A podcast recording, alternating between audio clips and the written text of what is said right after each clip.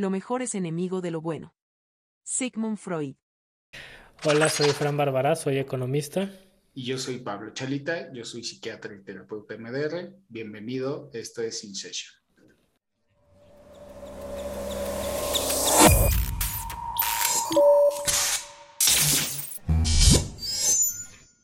Nuestra mayor gloria no está en no caer nunca, sino en levantarnos cada vez que caemos. Confucio. La sensación de cuando un doctor, en este caso yo, te dice por primera vez, ¿sabes qué? Te voy a dar medicamento y te voy a dar un antidepresivo. ¿Qué pasa por tu mente? ¿Cómo se toma? ¿Cómo se vive en las primeras semanas de tratamiento? Lo primero es no. O sea, y recuerdo muy bien que en las, las, probablemente en la primera o segunda sesión, sí recuerdo haberte dicho, quiero evitar los chochos lo más posible, ¿no? los chochos refiriéndose a los antidepresivos o, ansiolíticos o lo que sea. Es un shock. Pero llega un momento donde donde dices, bueno, pues ya intenté todo. O sea, no, es que no es que ya intenté todo lo que podía intentar, porque pues nunca sabes, ¿no? Eso quedaba como en mi cabeza de a lo mejor hay algo más que pueda intentar antes de tomar medicamentos, pero sí en algún momento dije, puta, pues si esto ayuda para mejorar en lo que arreglo las cosas, ¿no? va. Eh, no sé si recuerdas, la, la primer medicina que me mandaste me fue fatal. Mm, no me acuerdo, la verdad. No me acuerdo qué, ni me acuerdo qué medicina era, la verdad. floxetina, seguro fue un ISRS, porque pues es la guía ¿no? de tratamiento. Sí, no sé, me acuerdo que me dijiste 30 días, ¿no? Hay que tomarlo. Pero yo a los 15 ya estaba sufriendo. O sea, la, la depresión y los pensamientos malos se aumentaron, los, los pensamientos tétricos, el, pero se como que se exacerbaron. Y ahí fue cuando cambiamos a la truline. Voy a hacer una pausa, Fran. Una pausa. Porque quiero decir que esto que te pasó, si bien puede pasar, no es lo más común, ¿no? Porque alguien podría quedarse con la idea de ah, el antidepresivo me va a dar pensamientos más tétricos, me va a hacer sentir peor, etcétera, etcétera. Y aquí suceden dos cosas importantes, que es eh, el antidepresivo tarda en actuar entre tres y cuatro semanas, a veces hasta seis y ciertos medicamentos hasta ocho semanas en empezar a actuar. El estándar es cuatro semanas. Y hay muchas veces en que un paciente o los pacientes empiezan el medicamento, tal vez tienen algún efecto secundario al inicio, como dolor de cabeza, dolor de estómago, un poquito de inquietud. Y como tienen ya ansiedad o tienen demasiada, voy a decirlo así, introspección en el sentido de como eh, se me olvidó el término específico, pero es, están observándose demasiado con preocupación internamente y los síntomas que ya tenían o ya venían del cuadro depresivo o ansioso comienzan a aumentar porque el cuadro sigue aumentando, o sea, no, no lo está deteniendo nada. Sí. Pero el paciente ya que empieza el medicamento muchas veces se lo atribuye al medicamento y en realidad es el cuadro, ya sea depresivo o ansioso. Eh, entonces, puede ser, o sea, para nosotros psiquiatras es bien difícil determinar qué está pasando. ¿Es el medicamento que le está haciendo una reacción, no lo está tolerando verdaderamente? ¿O es el cuadro que sigue avanzando y solamente esta persona, este paciente en este caso, digamos, sería contigo, es está hipervigilante y le está atribuyendo los síntomas que a veces ya tenía al medicamento. Entonces, eh, ahí la parte importante pues, es hablarlo con el psiquiatra. Entonces, me imagino que eso No lo recuerdo exactamente eso, tengo que confesarlo, pero ¿qué, ¿qué pasó? ¿Qué más pasó? Te decía que se estaba poniendo peor y entonces ahí fue cuando decidimos cambiar el medicamento. También no sé si valga la pena añadir que soy bastante sensible a los medicamentos. Entonces, por ejemplo, si me dan los para los el dolor muscular, no me acuerdo cómo se llaman. Este, ¿Antiinflamatorio? los antiinflamatorios me ponen súper nervioso y así. Y mareo y somnolencia horrible y así. Si me dan como para el dolor de estómago, los antiespasmódicos, o sea, para que me duermen el intestino, cosas así. Entonces, o sea, por ejemplo, yo me puedo quitar el dolor de cabeza con un Advil de los azules, ¿no? Que es el de 200. Cuando hay gente que dice, no, es que eso no hace nada, ¿no? Eh, pero a mí sí me hace. Entonces, yo se lo, yo se lo, en ese entonces se lo atribuí a la, a la medicina, ¿no? Pero sí, es, yo me acuerdo que yo no te quería decir porque me habías dicho cuatro semanas y dije, bueno, pues tengo que esperar a que se cumplan las cuatro semanas. Y si el día que pasen las cuatro, y contaba yo los días, ¿no? O sea, así de... Y, este, y ahí a las cuatro semanas fue como de, no, esto está horroroso, o sea, me siento mm. mal, o sea, está peor que antes. Y, y bueno, se cambió la medicina y la siguiente funcionó maravillosamente, ¿no? Eh, y una vez que te funciona, le quitas ese estigma de que tenías de la gente que tomaba, que toma o tomaba o antidepresivos, ¿no? Entonces, y en algún momento, en algún podcast escuché de un cuate que, que el papá de su mejor amigo era psiquiatra y, y le dice, tú tienes ansiedad y depresión y medícate y el otro güey, no, no me va a medicar y entonces le dice, güey, ¿qué quieres? Que te mueras dentro de un mes y tu lápida diga, este, murió de ansiedad y depresión, pero nunca tomó un medicamento porque tenía un buen de pelotas, ¿no? O te tomas esta pastillita, vas a tu terapia, arreglas las cosas y dejas de tomar la pastilla, ¿no? Entonces, cuando lo ves así, ¿no? Dices, claro, no,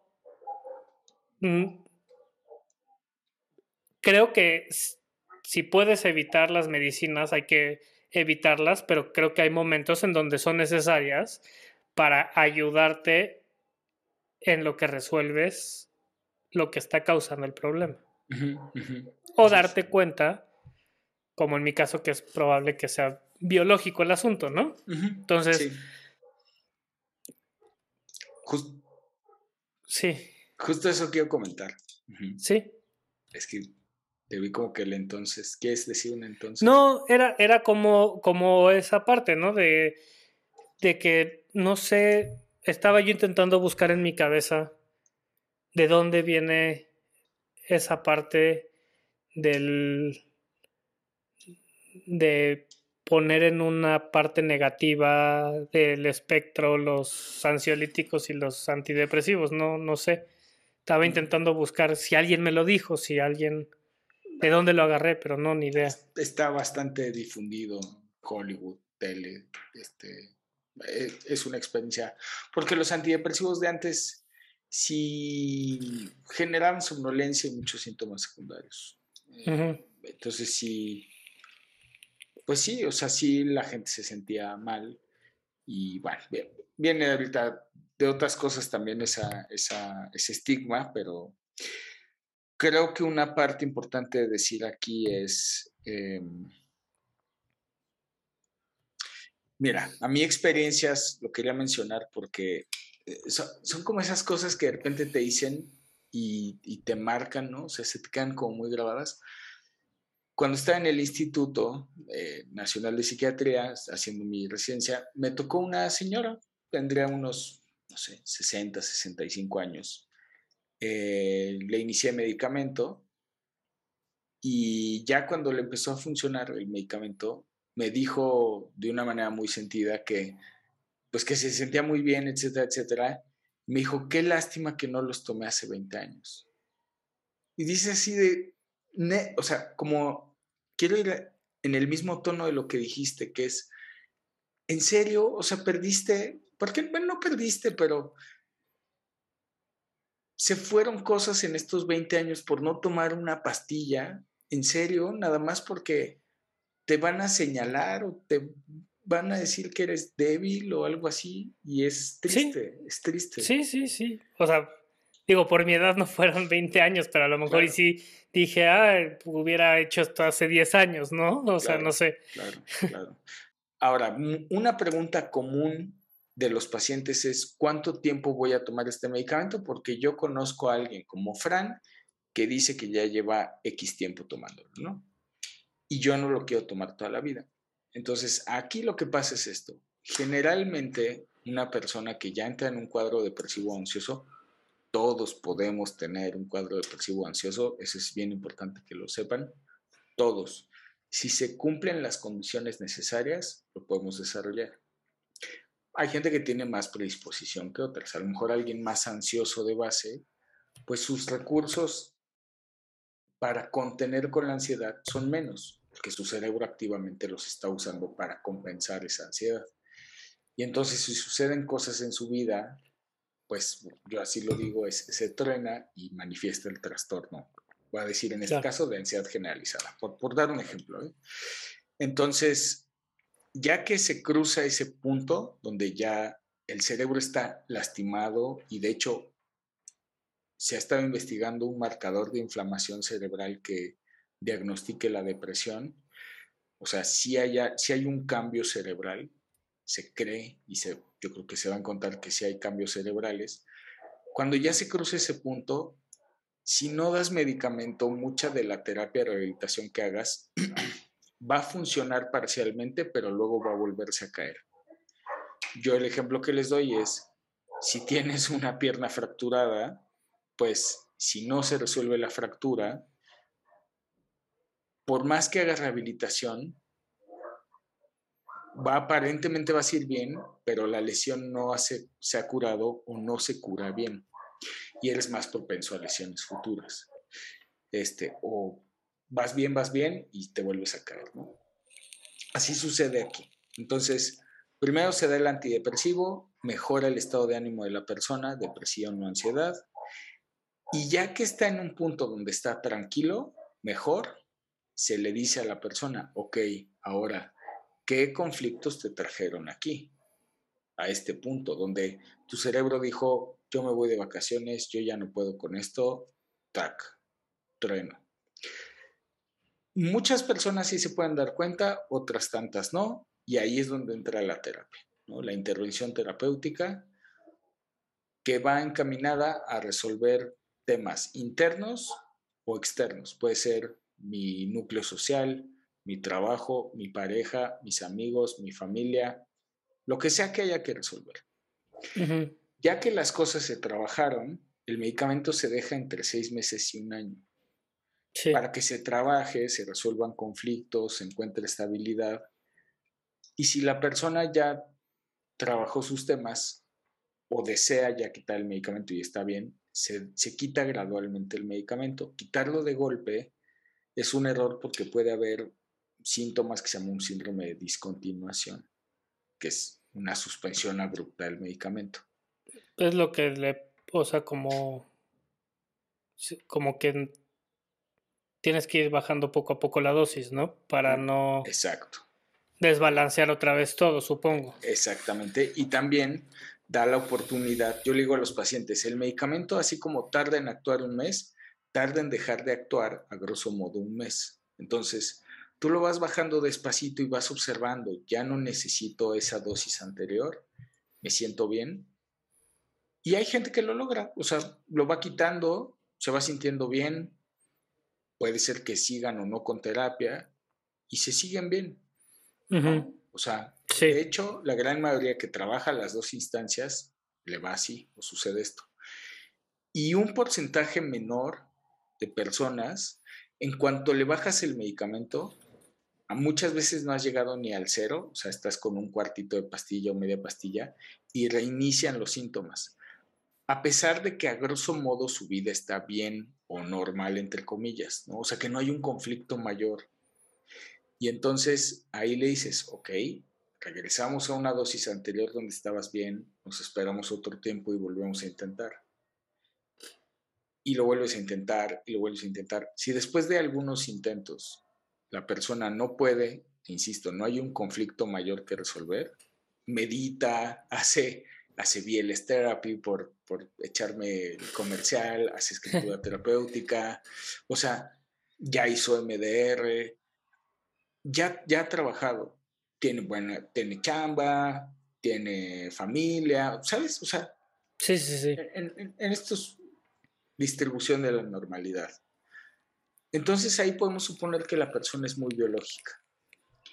¿Y qué es lo que se busca entonces en ese caso? Tener la menor dosis posible de medicamento a largo plazo. Claro. Y se puede, o sea, no pasa nada, no hay problemas renales, problemas hepáticos, no te cambia la personalidad, no eres otro, no. Sí, yo he intentado bajarle dos veces, según mis recuerdos. Sí. Sí. Pero. Y no. Pues, sí, no. Y si mal no recuerdo. Bueno, eh, estuve mucho tiempo con media pastilla. Es lo que iba a decir justo, sí. O sea, has tenido periodos en que tienes la dosis más baja, más baja posible Sí. Estás estable, ha habido cambios en tu vida, situaciones no forzosamente malas, sino simplemente más estresantes, pandemia, este, sí, sí. Eh, hija, ¿no? O sea, pues son situaciones que son normales, pero aumenta el estrés, este, y ahí hemos tenido, bueno, digo, no sé si ahí exactamente, pero hemos tenido que hacer ajustes para acompañar esos periodos de estrés que sabemos que entonces pueden llevar a tu, a tu cerebro a un cuadro de ansiedad más intenso porque se derrama el vaso y no queremos llegar a la gota que derrame el vaso. Ese es el punto con alguien que tendría eh, un cuadro más biológico, ¿no?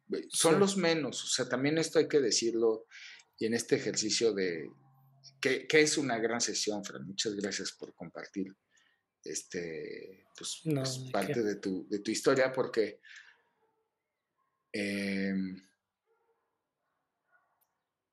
pues, pues no es lo común que las personas tengan que tomar el medicamento a largo plazo en los casos de depresión y ansiedad.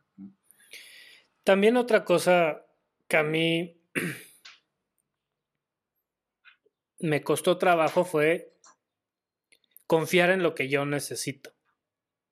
¿no? O sea, yo crecí en un ambiente o en una casa donde la rutina era sinónimo de inflexibilidad, ¿no?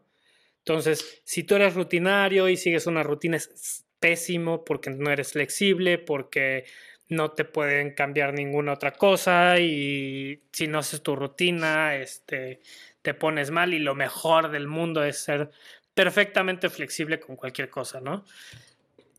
Y esa, esa fue, aparte del medicamento, fue una de las cosas que más me costó trabajo, como decir, no, yo necesito mi rutina, necesito mi estructura y, y, y, lo voy a hacer porque es lo mejor para mí, ¿no?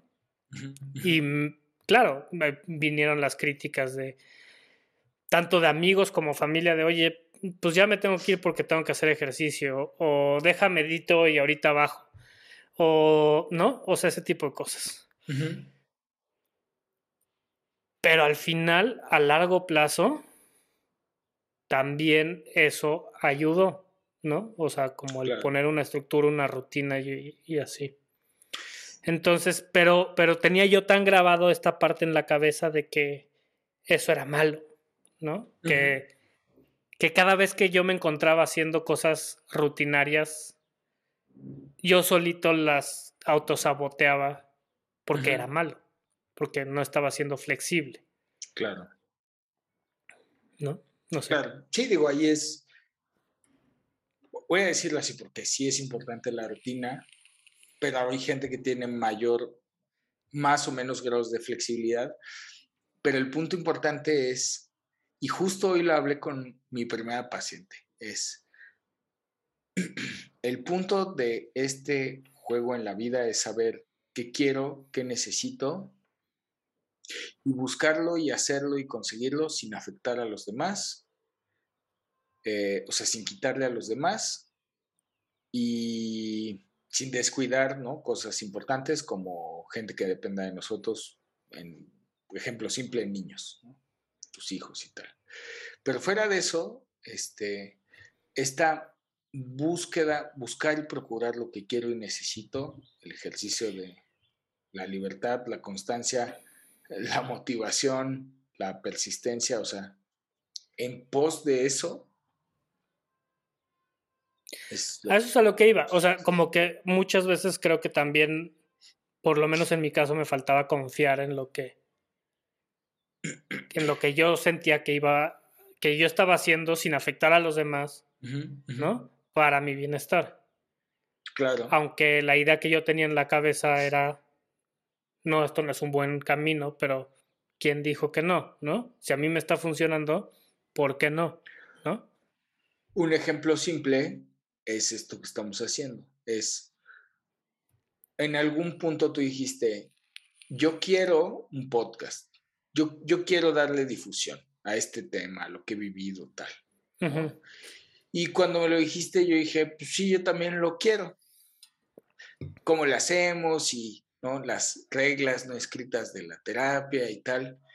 Y es, ok, y tú, o sea, por ejemplo, ahorita pues, estás en tu chamba, ¿no? Es, ok, si voy a hacer esto, ¿afecto a alguien?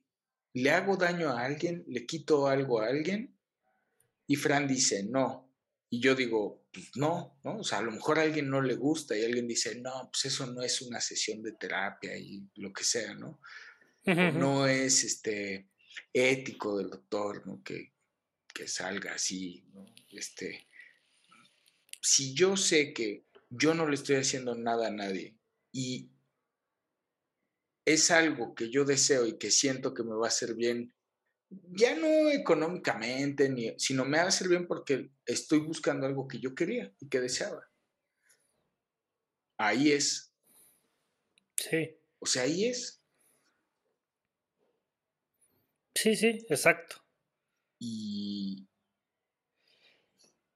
Y a veces hay que dejar al lado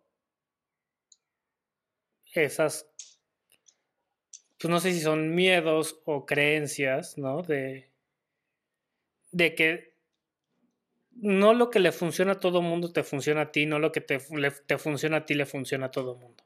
No, son creencias. Cada quien tiene que encontrar su camino, ¿no? Así lo veo yo sin duda, son creencias que, o sea, las generamos desde la infancia, generalmente porque nos las imponen y generalmente porque son imposiciones del constructo social, moral, religioso, como claro. llamar, ¿no? un poco de todo.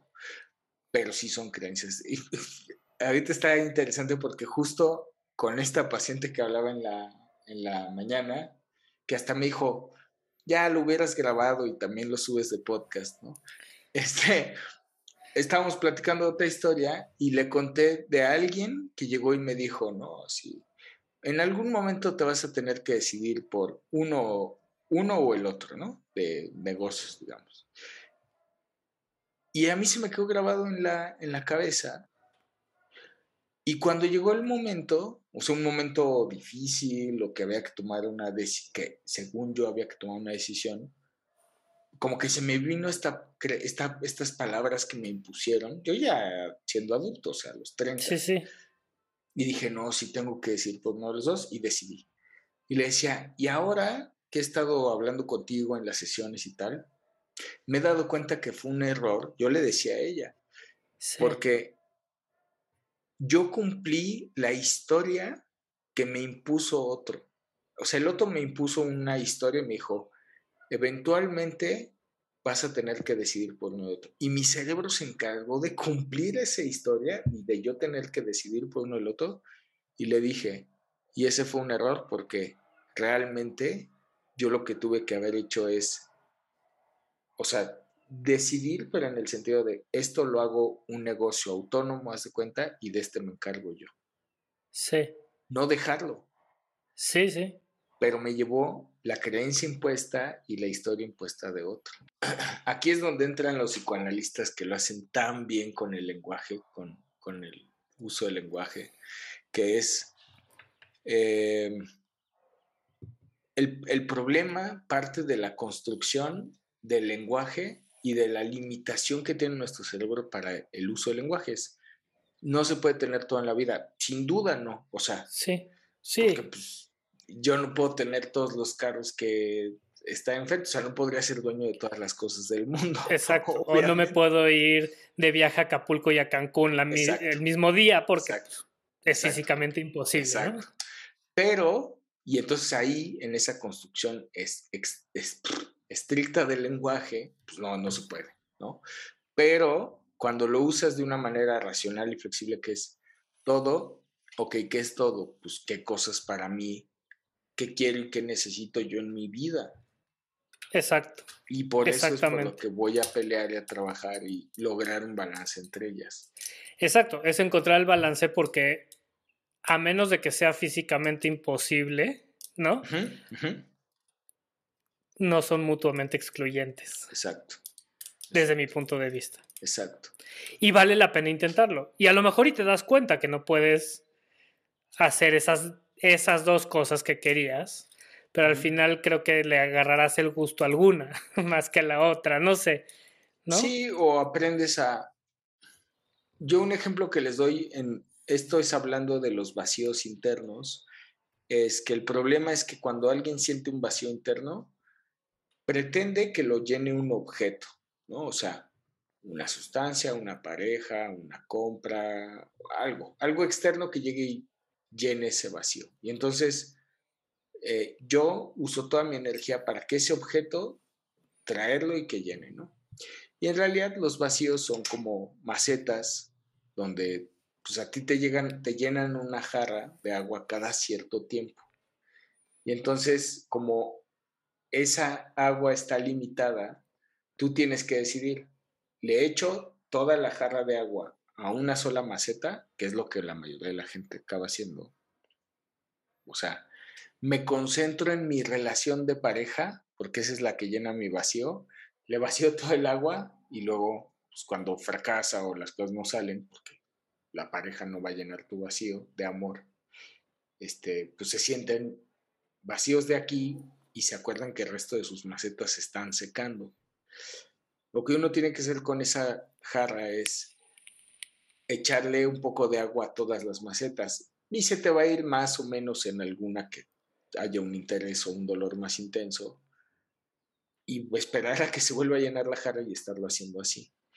Aquí es igual, es yo quiero una vida familiar, pero también quiero dinero o estabilidad económica, tengo que entender que mi jarra de agua no me alcanza para las dos, entonces le reparto. Encontrar un balance. Exacto. Y, Eso es lo que creo yo, el balance. Y el balance es diferente para todo mundo.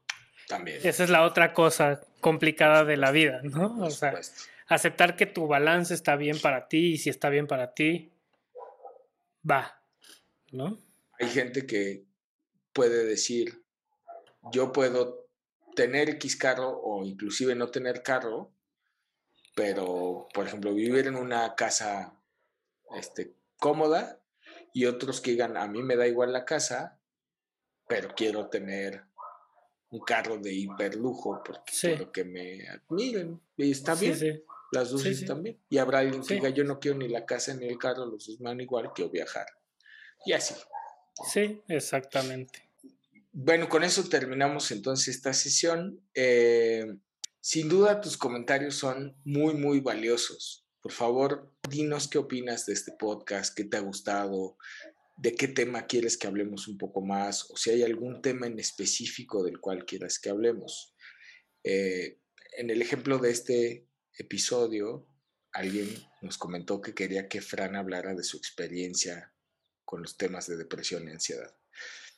Si quieres dejarnos ese comentario, puedes hacerlo en los comentarios, en la sección de comentarios, si nos estás viendo en YouTube, o puedes eh, escribirnos un comentario en alguno de los posteos que hacemos en nuestro Instagram, o podrías mandarnos un correo a la dirección pablo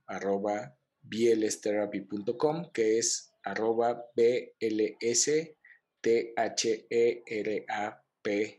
y.com.